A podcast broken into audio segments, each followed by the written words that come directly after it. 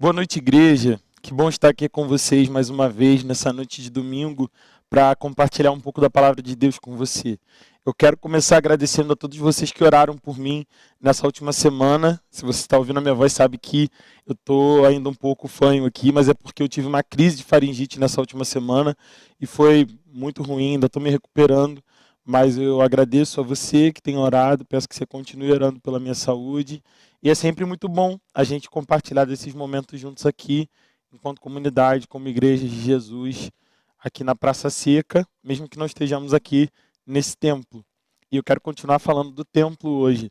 Na verdade, há algumas semanas atrás eu estive aqui e a gente conversava sobre é, a oportunidade de cultuar e como a gente queria fazer isso, ou onde a gente poderia fazer isso. Eu repeti a conversa da mulher samaritana e com Jesus e refiz a pergunta dela para os nossos dias de hoje. Onde é que importa adorar? E se você não assistiu essa mensagem, ela está disponível aqui no nosso YouTube. Depois você pode dar uma passada lá para você entender sobre o que é que eu estou falando. Mas hoje eu quero falar um pouquinho com você também sobre é, essa questão templária, da qual eu comecei falando algumas semanas atrás com um episódio que para mim é sempre muito interessante, que é o episódio de quando Jesus vai ao templo. Esse texto se encontra no capítulo 2 de João. Eu quero ler ele com você, quero convidar você a abrir a sua Bíblia, acessar a sua Bíblia, onde você estiver, junto com a sua família. Eu espero que vocês estejam tendo uma boa noite, compartilhando desse culto com a gente. Abre aí, João, capítulo 2. Eu quero ler a partir do versículo 13 com você. E a minha pergunta nessa noite é: se Jesus viesse nesse tempo, ou se Jesus viesse agora ao Brasil aqui, visitar os nossos templos, o que é que Jesus acharia do que a gente está fazendo, do que a gente está vivendo? A outra pergunta que eu fiz foi sobre qual é o lugar da adoração e como é que a gente se sente para adorar, o que, que a gente faz agora nesse tempo de pandemia. Mas hoje a minha pergunta é sobre o que Jesus tem achado dos nossos templos, dos nossos cultos. Eu quero conversar rapidamente com você sobre isso nessa noite. João 2, a partir do versículo 13, a palavra de Deus diz o seguinte para a gente. Quando já estava chegando a Páscoa judaica, Jesus subiu a Jerusalém.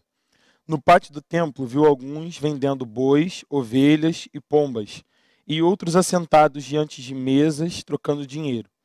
Então ele fez um chicote de cordas e expulsou todos do templo, bem como as ovelhas e os bois espalhou as moedas dos cambistas e virou suas mesas. Aos que vendiam pombas disse: Tirem essas coisas daqui. Parem de fazer da casa de meu pai um mercado.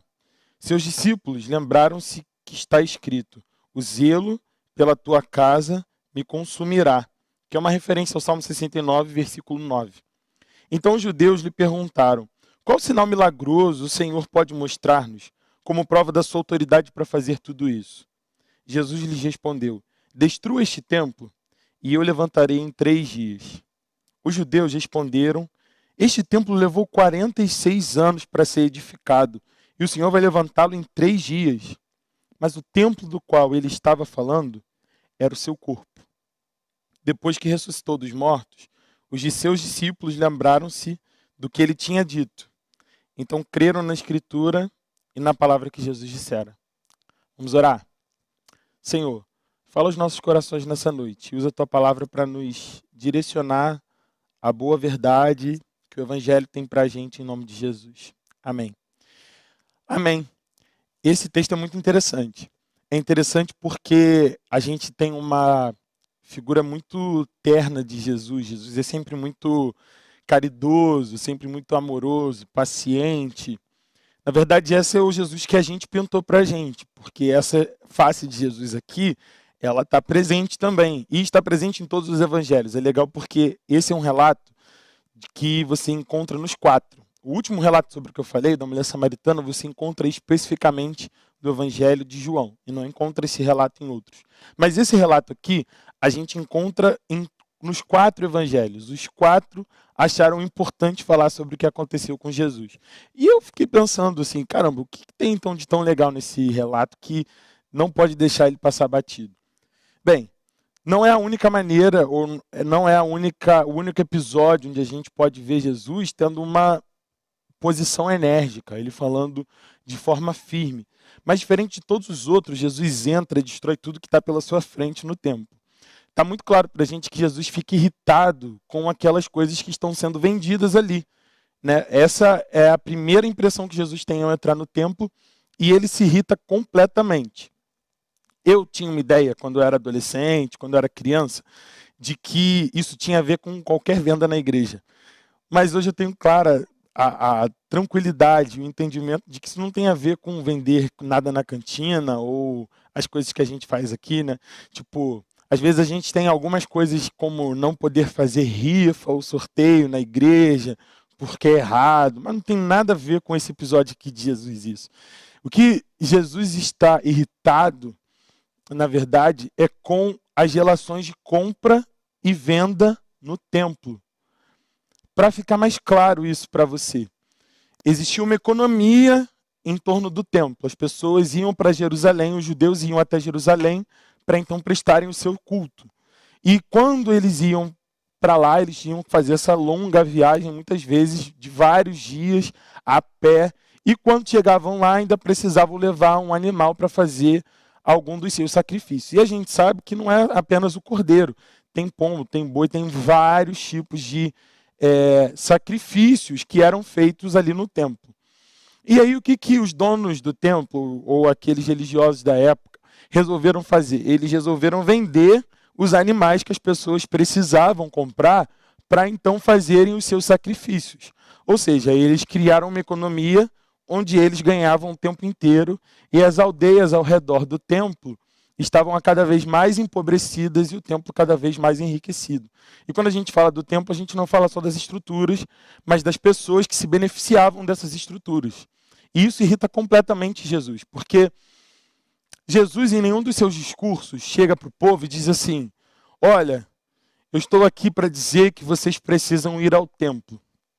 Jesus não tem em nenhum dos seus discursos essa ideia nem essa pretensão. Ele não queria que nenhum de nós fosse ao templo. Na verdade, ele não fala nada sobre isso. Ele cumpre isso como judeu. Ele vai ao templo, porque está chegando a festa da Páscoa, e você sabe que nesse tempo todos os judeus iam até Jerusalém para ir ao templo e ali fazer expiação dos seus pecados. Era assim que funcionava. Então Jesus está cumprindo o seu papel enquanto judeu. Mas ele não tinha nenhuma pretensão de que o povo fosse ao templo. Na verdade, o discurso de Jesus tem a ver com o reino de Deus. E o reino de Deus não tem a ver com relações de compra e venda.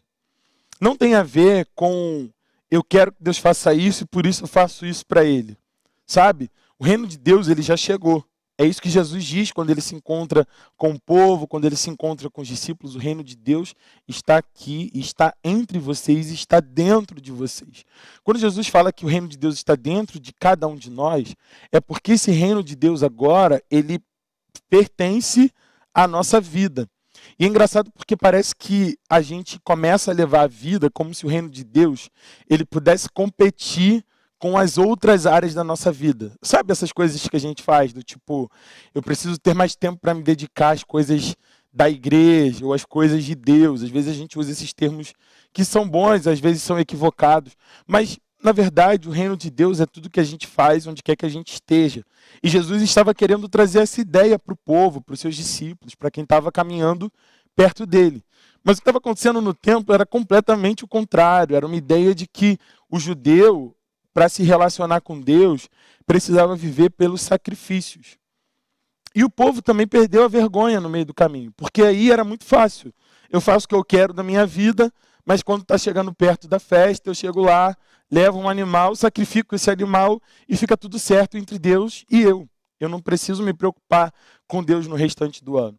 Então, por um lado, os religiosos daquela época se beneficiavam com a estrutura que eles construíram. E as pessoas, os judeus, também estavam tranquilos, porque era simplesmente ir ao templo, sacrificar um animal e, de certa forma, eles se sentiam tranquilos com Deus, como se fosse só isso. Mas Jesus não enxergava isso dessa maneira. O, a proposta de Jesus, o que Jesus deseja de mim, de você, é que a gente então crie um relacionamento com Ele a partir da vivência, da convivência. Isso não acontece numa relação de compra e troca ou de venda. A gente vive num mundo capitalista e a gente está vendo esse sistema econômico ruir durante esse tempo de pandemia, porque se a gente para completamente, a gente não consegue lucrar, e se a gente não consegue lucrar, se a gente não consegue receber dinheiro, a gente também não consegue consumir. Esse jeito consumista da gente de viver, ele está entrando em colapso. E é por isso que a gente está tomando tantas decisões, inclusive precipitadas, erradas, desmedidas. Hoje, para chegar aqui, eu levei o tempo que eu levava antes da pandemia, porque a rua está cheia, parece que a gente já voltou ao normal. E eu sei que muitos de nós não têm a oportunidade de ficar em casa, de não precisar ir presencialmente ao seu trabalho. Mas a gente precisava olhar para essa situação com medo, com algum certo temor do que está sendo feito. Porque no final das contas a gente sabe que existe uma cultura da morte, uma cultura que está contra nossas vidas. E eu não estou falando aqui de político A, político B ou político C. Estou dizendo de um vírus que está por aqui, não sei se você sabe, mas está no mundo inteiro. E a gente parece que pode viver sem tomar cuidado com isso. Mas não, não é assim que funciona. Deus da vida quer que a gente tome conta da vida mesmo e que a gente se responsabilize pela maneira como a gente vive ela. É por isso que Jesus ele está ali no templo agora querendo rever tudo como acontecia ali e dizer, olha só, eu sei que vocês estão cumprindo regras, eu sei que vocês estão cumprindo rituais, mas a relação de vocês com Deus não precisa ser baseada no que vocês já conheceram do templo. Até porque esse templo em nada adora o Pai. Porque o Pai não pode ser adorado por relações de compra e venda. O Pai não pode ser comprado pelos nossos desejos e os nossos anseios. Muitos de nós ainda escolheram se relacionar com Deus dessa maneira. É, outro dia desses eu ouvi alguém dizer isso, assim, a sua oração ela se parece mais com uma lista de compras ou com uma carta de amor. Claro, uma palavra dessas que a gente usa para fazer, para chamar alguma atenção na rede social. Mas quantos de nós vamos a Deus com as nossas orações como listas de desejos, listas de compras, pedindo que então ele realize e faça as coisas. Da mesma maneira, quantos de nós estamos servindo só para que a gente então possa entregar alguma coisa a Deus para que ele nos faça de volta? Essa história acontecia no templo lá tantos anos atrás, mas hoje ela continua. Muitos de nós continuamos vivendo dessa maneira, achando que Deus então, porque fizemos alguma coisa, vai nos retribuir. Mas não é essa relação que a gente precisa criar com Deus. Porque Deus já nos ama. E por nos amar, não tem nada que a gente faça mais e nem a menos que faça com que Ele nos ame mais do que antes. Então eu queria primeiro te lembrar disso e te trazer a reflexão de que a nossa relação com Deus, a relação que Jesus quer nos apresentar com o Pai, não tem a ver com relações de compra e venda, não tem relação de negócio. Não faça desse tempo onde você está na sua casa, um tempo de negociar com Deus coisas sobre o que você deseja, sobre o que você quer. Apresente seus anseios diante de Deus. Jesus nos ensina isso quando ele está falando lá no Pai Nosso. Vai lá para o teu quarto e fala com o teu pai, e o teu pai que te vem em secreto vai te recompensar lá no secreto. Mas vai lá com o teu pai e abre o teu coração, abre a tua vida. Não é faça exigências ao pai, não é clame ao pai que faça exatamente o que você quer, ele será concedido de acordo com o seu desejo. Não é esse pai que Jesus nos apresenta. Esse era o pai que as pessoas do templo, ou melhor, esse era o Deus que as pessoas achavam que estavam adorando no templo. Mas esse Deus, ele não pode ser manipulado pelos nossos desejos e anseios. Deus não se dedica a esse tipo de coisa. Mas ele nos ama.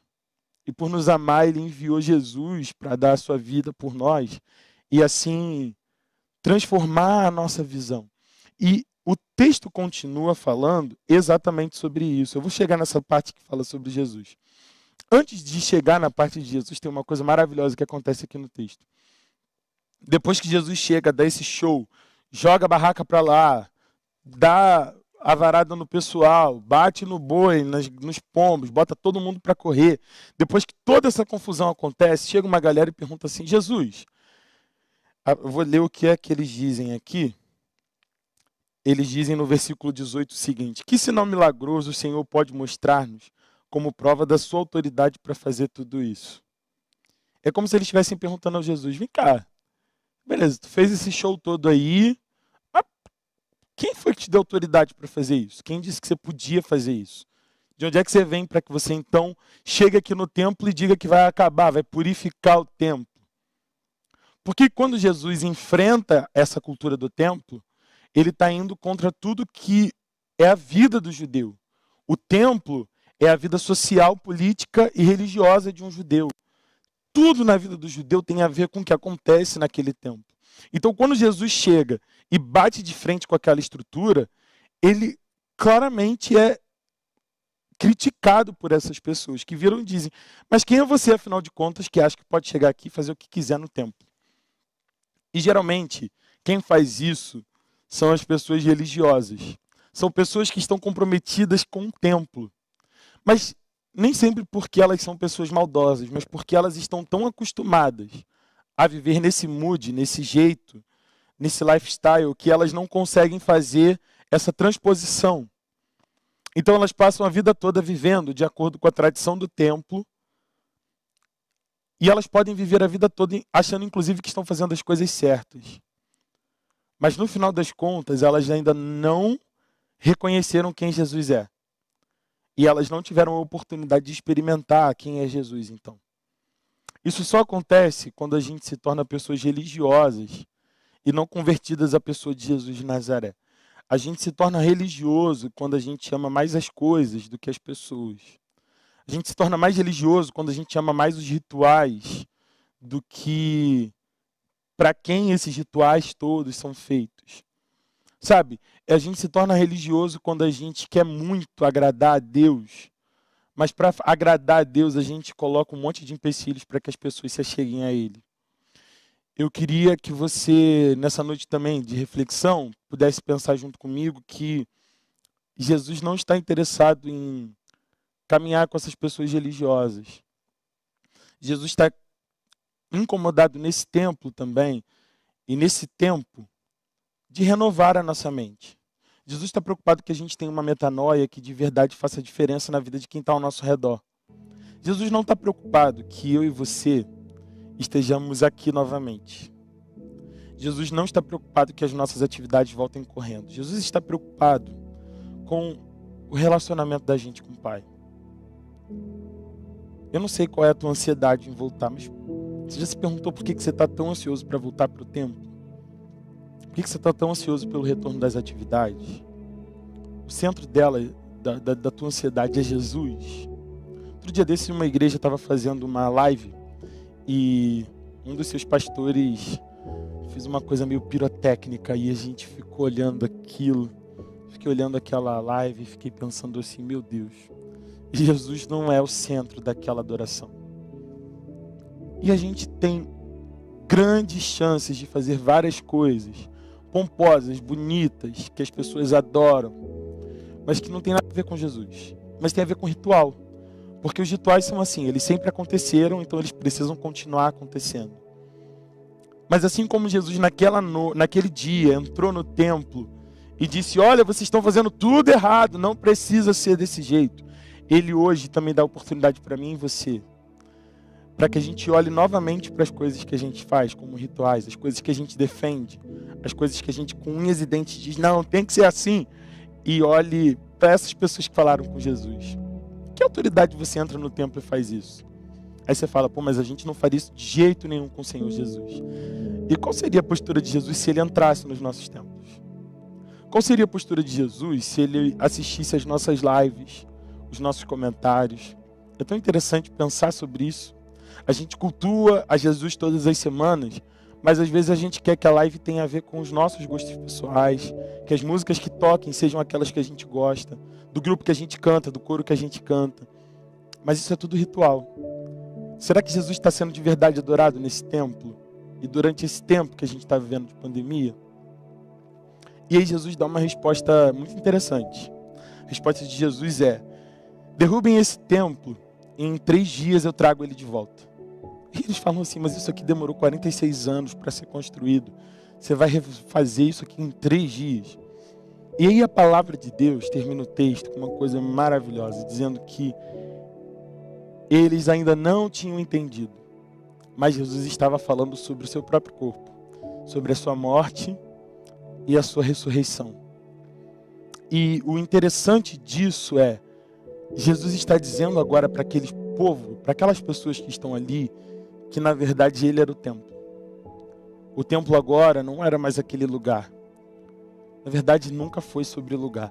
A mesma coisa que Jesus diz lá para a mulher samaritana, no capítulo 4 de João, ele está dizendo aqui no capítulo 2. Não é sobre lugar nenhum. Não é sobre ser na sua casa, não é sobre ser no, no santuário, não é sobre ser em outro país, não é sobre lugar nenhum. Porque não é sobre lugar. Não é sobre local. É sobre uma pessoa. Culto. Cultuar é sobre alguém, e esse alguém é Jesus. E a resposta que ele dá para esses religiosos é: olha, em três dias eu renovo isso. Outra coisa que é legal da gente identificar no meio dessa história toda é que João está escrevendo isso mais ou menos uns 20 ou 30 anos depois do ano, do ano 70, quando o comandante romano Tito entra dentro de Jerusalém e destrói aquele templo. Então, quem está lendo esse evangelho, claro, nós que estamos tantos anos depois, mas o judeu, aquele que está lendo aquele o evangelho, ou gentios, enfim, quem estivesse lendo isso, está lendo isso, sabendo que aquele templo de fato foi destruído. A gente sabe que o templo de Jerusalém foi destruído, mas Jesus predisse isso e falou: olha, isso aqui vai acabar. Jesus estava dizendo, na verdade, isso aqui ó, é tijolo. E esse tijolo acaba. Mas em três dias eu voltarei à vida e à realidade do reino de Deus vai ficar mais clara do que nunca antes. E aí adorar tem a ver comigo, não tem a ver com lugar nenhum mais. E o convite de Jesus para mim para você é que a gente volte a nossa adoração, então para Ele, não para rituais, não para templos, mas para a pessoa de Jesus. Esse é um convite incessante que parece que é persistente no Evangelho de João. Mas eu queria fazer uma última aplicação a isso.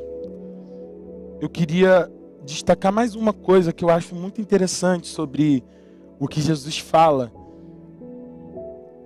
no final desse texto, que, que na verdade é os discípulos lembraram disso depois que aconteceu. É assim que termina a parte que a gente leu aqui. O último versículo que a gente leu vai dizer: depois que Jesus morre, eles entendem o que estava acontecendo e então eles se lembram do que Jesus falou. A parte boa do distanciamento dessa história, da gente para essa história, é que nós estamos depois desses discípulos. A gente está depois desses discípulos. Mas talvez a gente, como os religiosos da época, estejamos preocupados em continuar fazendo rituais. A gente está preocupado em programações. A gente está preocupado com as relações de compra e venda. A gente está preocupado em fazer coisas imponentes. A gente está preocupado em fazer coisas muito bonitas para a nossa igreja consumir. Mas quanto a gente está preocupado com a comunidade que está ao redor desse templo? Quanto a gente está empenhado em fazer com que a comunidade ao redor desse templo, então, tenha uma mudança de vida e de estrutura de vida? Olha, você deve ter acompanhado os noticiários dessa semana e sabe que a Praça Seca está em guerra. Eu não te convoco só a orar, eu te convoco a colocar diante de Deus a sua vida como uma oferta para essa comunidade. Deus não quer só que a gente volte para o templo e durante a semana a gente volte para as nossas casas e esqueça desse bairro onde o nosso templo está instalado. Tenho certeza que Deus quer usar essa igreja para abençoar a comunidade que está ao redor dela.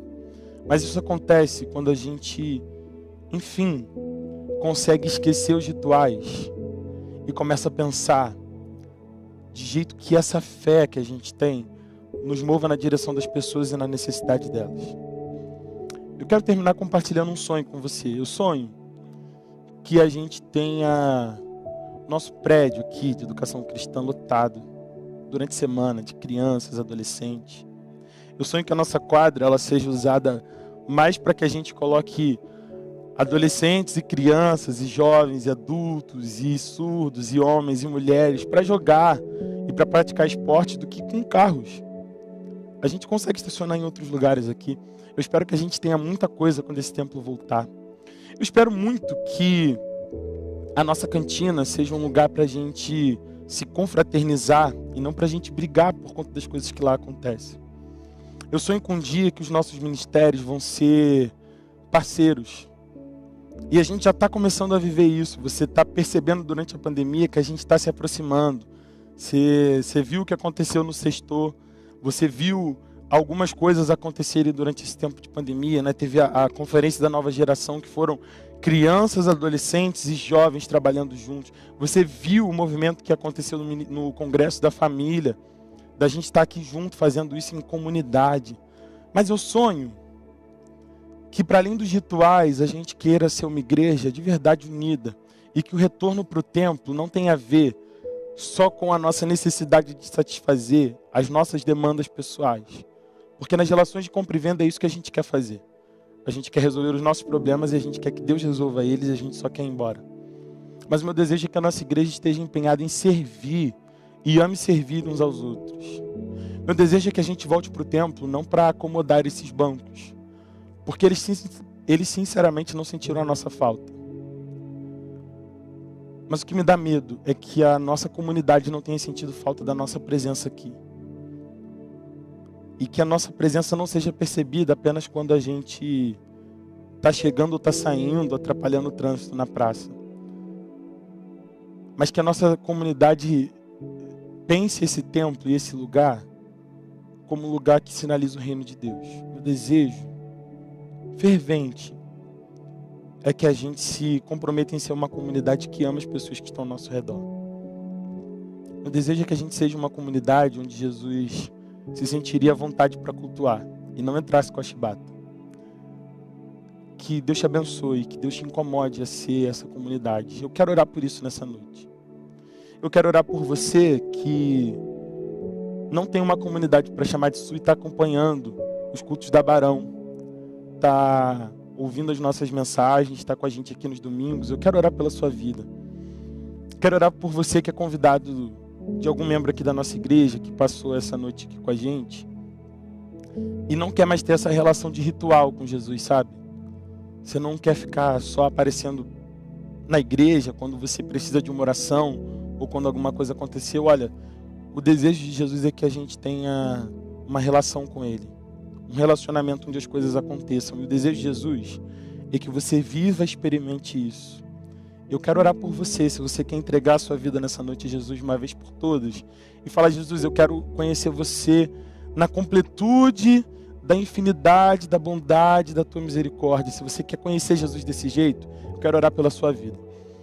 E eu quero orar também por você que é crente da Barão. Eu quero orar por você que entendeu a mensagem dessa noite e quer viver além dos rituais quer voltar para o templo, mas quer fazer do templo não seu lugar de compra e venda, de barganha com Deus, de negociação, mas quer fazer desse templo um lugar de serviço. Quer fazer desse templo um lugar onde o reino de Deus é estabelecido e é conhecido em toda essa comunidade. Porque eu sei que muitas decisões estão sendo tomadas durante esse período de pandemia. E eu sei que o Senhor ele está falando ao seu coração também nessa noite. Meu desejo fervente também é que em nome de Jesus você aí na sua casa se sinta incomodado e volte para cá cheio de sonhos. O problema que a gente quer ter, que eu gostaria de ter na volta da pandemia, não é administrar se coube todos os carros aqui no templo, sabe? É saber que tem gente aqui para cuidar dos novos convertidos. É saber que tem gente aqui que ama pessoas.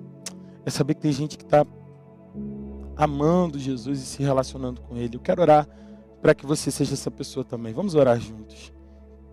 Paizão, muito obrigado por essa noite. Obrigado pela tua palavra. Obrigado porque Jesus nos ensina tanto. E obrigado porque na ressurreição de Jesus, o Senhor fez novas todas as coisas na nossa vida. E vir ao templo já não precisa ser mais para a gente cumprir um ritual, assim como os judeus faziam. Agora a gente vem aqui porque a gente quer continuar se relacionando com o Senhor e com os nossos irmãos aqui.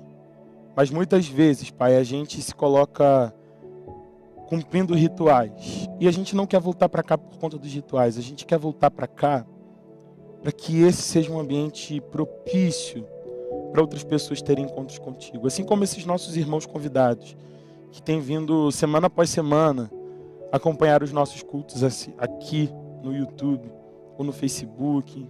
Senhor, eu te louvo pela vida deles, eu te louvo pela vida de cada pessoa que tem nos acompanhado semanalmente, tem ouvido a tua palavra. Eu quero pedir em nome de Jesus, Pai, que não seja só por conta de uma aflição, de uma dificuldade, mas que o teu amor nessa noite tenha alcançado eles. E se eles estão entregando a sua vida nessa noite, eu quero orar por eles e pedir que o Senhor escreva o nome deles no livro da vida. Pedir que eles se tornem, ó Pai, os nossos irmãos aqui, irmãs, se sintam à vontade nessa, nesse lugar que a gente chama de casa do Senhor. E nós, ó Pai, que somos teus filhos aqui, nós que já somos membros dessa igreja, nós pedimos, ó Pai, que a gente esteja interessado em te adorar e te servir com o nosso serviço, com o nosso amor pela nossa comunidade. A gente não quer, Senhor, mais estar aqui só para ocupar bancos. A gente não sabe quando a gente volta, mas que não seja só uma volta para o templo. Que a gente lembre e saiba em todo o tempo que o templo agora é o Senhor. E nós queremos te adorar com tudo que fazemos, com tudo que somos, onde quer que estivermos, inclusive quando voltarmos para cá. A gente ora assim Entregamos as nossas vidas ao Senhor nessa noite, em nome de Jesus. Amém.